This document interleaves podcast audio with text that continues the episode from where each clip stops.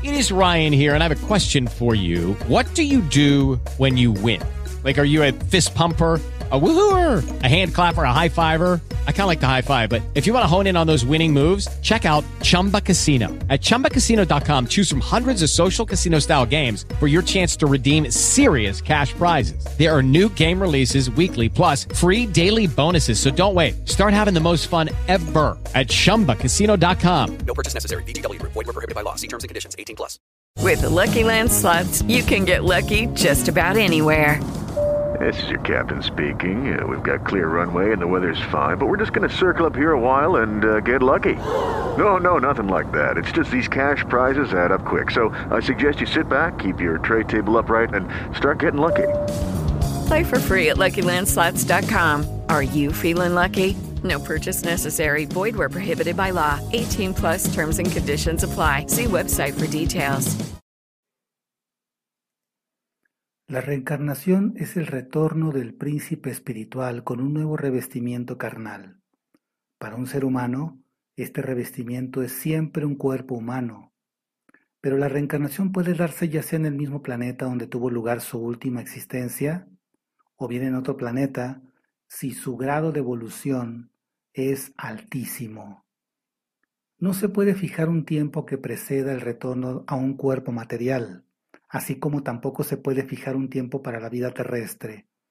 Hay seres humanos que pasan tres años en la Tierra y otros que viven ochenta años.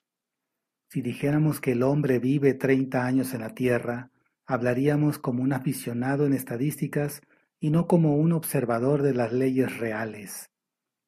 La duración de la vida en la Tierra es un factor personal, al igual que la duración del tiempo que transcurre antes de volver a la Tierra es a su vez un factor personal que depende de muchas circunstancias. Digamos en primer lugar que antes de venir a reencarnarse en un planeta, el ser espiritual se presta a la pérdida de la memoria de las existencias anteriores. Proporcionaremos todos los extractos de los autores clásicos que se refieren a este hecho y que se hayan simbolizados por la absorción del vaso de agua del río Lete, o río del olvido que se bebía antes de volver a la tierra. En realidad, en todas las iniciaciones de la antigüedad se ha mostrado la reencarnación como un misterio esotérico. A continuación, aparece un extracto de las enseñanzas egipcias sobre la reencarnación que se remontan a tres mil años antes de Cristo. Dice así: antes de nacer, el niño ha vivido y la muerte no pone fin a nada. La vida es un devenir, que pro, su paso es como el del día solar que vuelve a empezar. El hombre se compone de inteligencia, kou, y de materia, cat.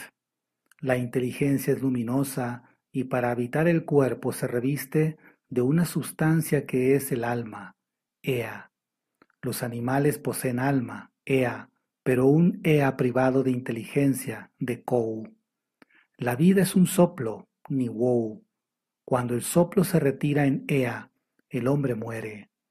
Esta primera muerte se manifiesta materialmente a través de la coagulación de los líquidos, el vaciado de las venas y de las arterias, la disolución de la materia que forma el cuerpo, mediante el embalsamamiento.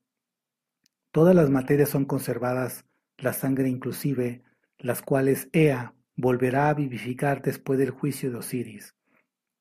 El soplo está al servicio del alma. Algunas sociedades orientales establecidas en Europa han mantenido tantos errores sobre la reencarnación y sus consecuencias que nos vemos obligados para protestar contra estos errores a abordar ese tema con todo detalle en todas sus partes. Reencarnación del cuerpo físico. El cuerpo físico es el símbolo de la reencarnación terrestre. A partir de ahora trataremos solamente de la reencarnación en la Tierra, ya que la misma ley se reproducirá para cualquier revestimiento de carne en cualquier lugar del universo.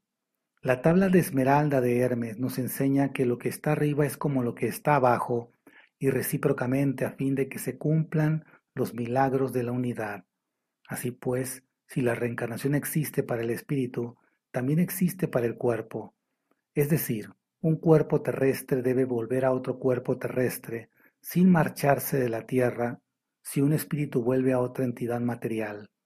De aquí es de donde proceden las confusiones entre la reencarnación o retorno del espíritu a un cuerpo material tras un periodo astral y la metempsicosis o travesía por el cuerpo material de cuerpos de animales y de plantas antes de volver a un nuevo cuerpo material.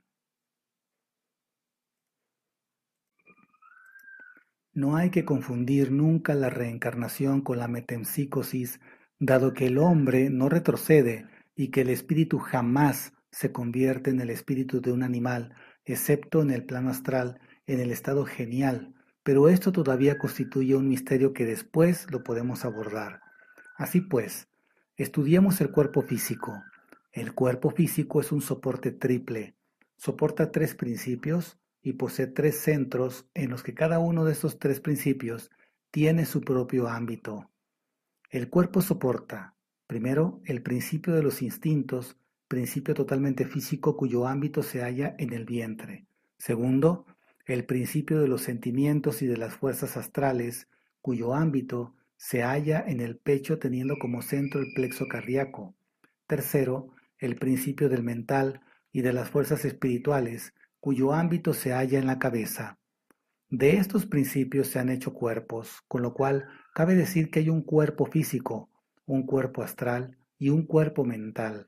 Pero esto es tan solo palabras y divisiones ideológicas. Nos ceñiremos a la fisiología común. De hecho, en la creación todo se haya enmarañado, con lo que es imposible estudiar un plano por sí solo.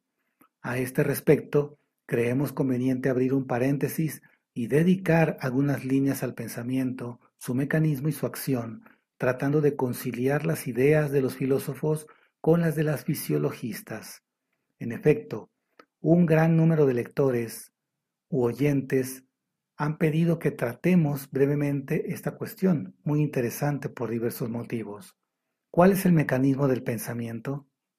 ¿Cómo se percibe, digiere, si se nos permite decirlo así, y fija en la memoria una impresión venida del exterior a través de los órganos de los sentidos, cuestiones importantes que los filósofos, fisiologistas, neurologistas, psicólogos se han esforzado en contestar, utilizando cada uno su sistema preferido. La ciencia del espíritu abarca numerosos estudios. La psiconomía o conjunto de los distintos nombres dados a las facultades del espíritu, la psicología o estudio filosófico de estas facultades, la psicosofía, búsqueda de las relaciones del espíritu con la sabiduría divina, la psicurgia o psicofanía, o manejo de las facultades secretas del espíritu y otras más. Así pues, no pretendemos resolver un problema que ha sido abordado por muchos y muy importantes pensadores. Nuestra ambición es mucho más sencilla. Tan solo queremos hacer un resumen lo más claro posible sobre esta cuestión, dejando a un lado nuestras ideas personales. El mecanismo del pensamiento es una verdadera digestión, y al igual que mediante la digestión intestinal entran en el organismo nuevas células procedentes de los organismos tomados en el exterior. La digestión cerebral fija en el espíritu y sobre todo en la memoria ideas procedentes de sensaciones venidas del exterior. Hace ya tiempo que se estableció la analogía entre las circunvoluciones intestinales y las cerebrales, al menos en su aspecto macroscópico. En este estudio, el filósofo nos impedirá que nos perdamos en detalles inútiles de anatomía, mientras que el fisiologista nos ahorrará peroratas y la falta de base positiva del filósofo. Al igual que ocurre en la fábula con el ciego y el paralítico, estos dos tipos de investigadores se ayudarán entre sí. Así pues, pasaremos alternativamente del parecer del médico al del filósofo, esforzándonos todo lo que podamos en ser lo más claro posible. El mecanismo del pensamiento queda reducido a tres grandes divisiones. Uno, recibir las sensaciones, lo cual pertenece a la sensibilidad. Dos, transformar estas sensaciones en ideas, fijarlas o enviarlas a los centros volitivos, inteligencia y memoria. Tres, emitir el exterior en forma de actos o de palabras, el resultado de la transformación de la idea a través de los centros volitivos, voluntad, sensibilidad, inteligencia, Voluntad, he aquí el primer fundamento de todo estudio psicológico. En esta Trinidad, las sensaciones para el cerebro vienen del exterior, al igual como los alimentos para el estómago. Por el contrario, las ideas son el resultado de un trabajo interior. Finalmente, los movimientos conscientes, la mirada, la palabra, el gesto o la acción son también el resultado de la transformación de las ideas en diferentes movimientos mediante la voluntad. Pensamos que esta división es sencilla, clara y fácil de entender. ¿Qué dice el anatomista o el fisiologista a este respecto? Nos dicen lo siguiente. Toma un cráneo y examina su interior de perfil. En él encontrarás tres niveles. Primero, un primer nivel situado detrás del hueso frontal, nivel superior donde se hallarán situadas las circunvoluciones anteriores del cerebro que dirigen a la voluntad. Segundo, un nivel medio situado por debajo del anterior, donde se encuentran los agujeros, en su mayoría de entrada y de salida de los doce paros nerviosos, y sobre el cual reposa la parte del medio del cerebro, soporte de las facultades intelectuales como la inteligencia y la memoria. Tercero, finalmente un nivel situado debajo del anterior, nivel sobre el cual reposan el cerebelo, la vulva y el cerebro posterior, órgano de la sensibilidad. Así pues, las enseñanzas de la anatomofisiología se apoyan prácticamente en esto para converger en un resultado idéntico.